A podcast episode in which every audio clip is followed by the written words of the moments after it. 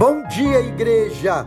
A paz do Senhor! Como é bom saber que temos o Senhor pelejando as nossas batalhas. Eis o que lemos em 2 Crônicas, capítulo 20, verso 17. Nesta batalha não tereis que pelejar Postai-vos, ficai parados e vede a salvação do Senhor para convosco.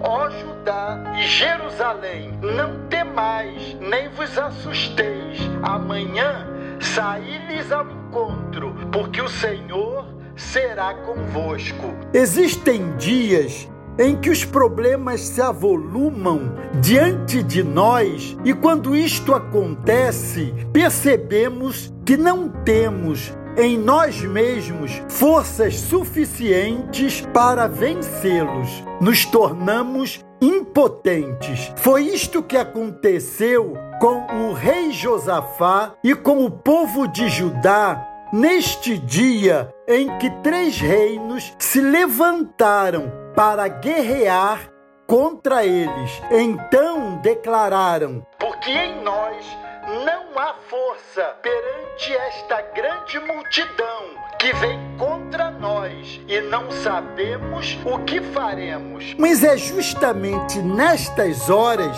em que reconhecemos que não somos capazes que o Senhor nos diz: a peleja não é vossa. Essa experiência que os servos do Senhor tiveram naquele dia nos ensina muito. Entendemos que quando as coisas se complicam, o primeiro passo é pedir socorro ao Senhor, mesmo que estejamos com medo. Afinal, isto é normal. Somos seres humanos, mas não podemos permitir que este temor nos trave e nos impeça de buscar a Deus. E principalmente, não podemos nos esquecer que o Senhor está acima de todas as coisas. Ninguém pode lhe resistir e não há nada difícil para ele.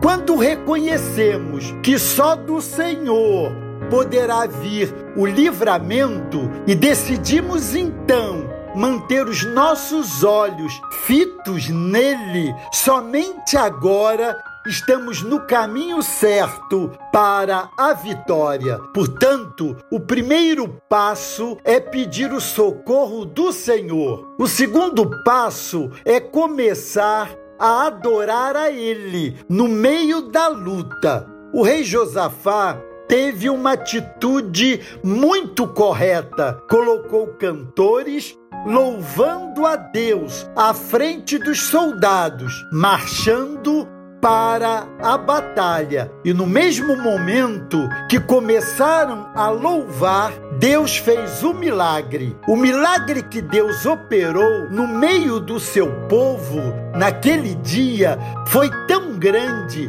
que todos os problemas se dissiparam, nenhum escapou. Inimigo algum do povo de Deus restou para contar a história. É assim que Deus faz. Depois da tempestade, nos presenteia com a bonança com a qual não contávamos. E além da paz e do sossego, Deus dá aos seus filhos o melhor dessa terra. Amados, isso é promessa. Veja, aquele vale que estava preparado para ser um vale de morte para os servos do Senhor, ficou conhecido como o Vale de Beraca, Vale de Bênção ou. E lá o povo exaltou o seu Deus por aquele grande livramento. Naquele momento glorioso, o povo não queria de maneira nenhuma correr o risco de ser ingrato para o Senhor. Então, ninguém foi para casa, mas todos se dirigiram juntos para a casa do Senhor, a fim de lhe renderem graças. Você pode ler isso nos versos 27 e 28. Amados, esse é o apelo que faço a vocês nesse dia. Que a casa do Senhor seja também para nós esse lugar onde devemos manifestar a nossa gratidão.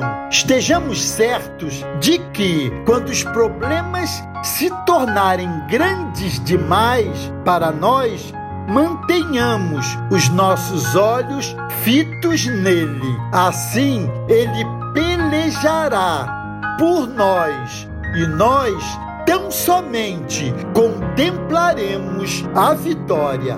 Glória a Deus. Deus os abençoe.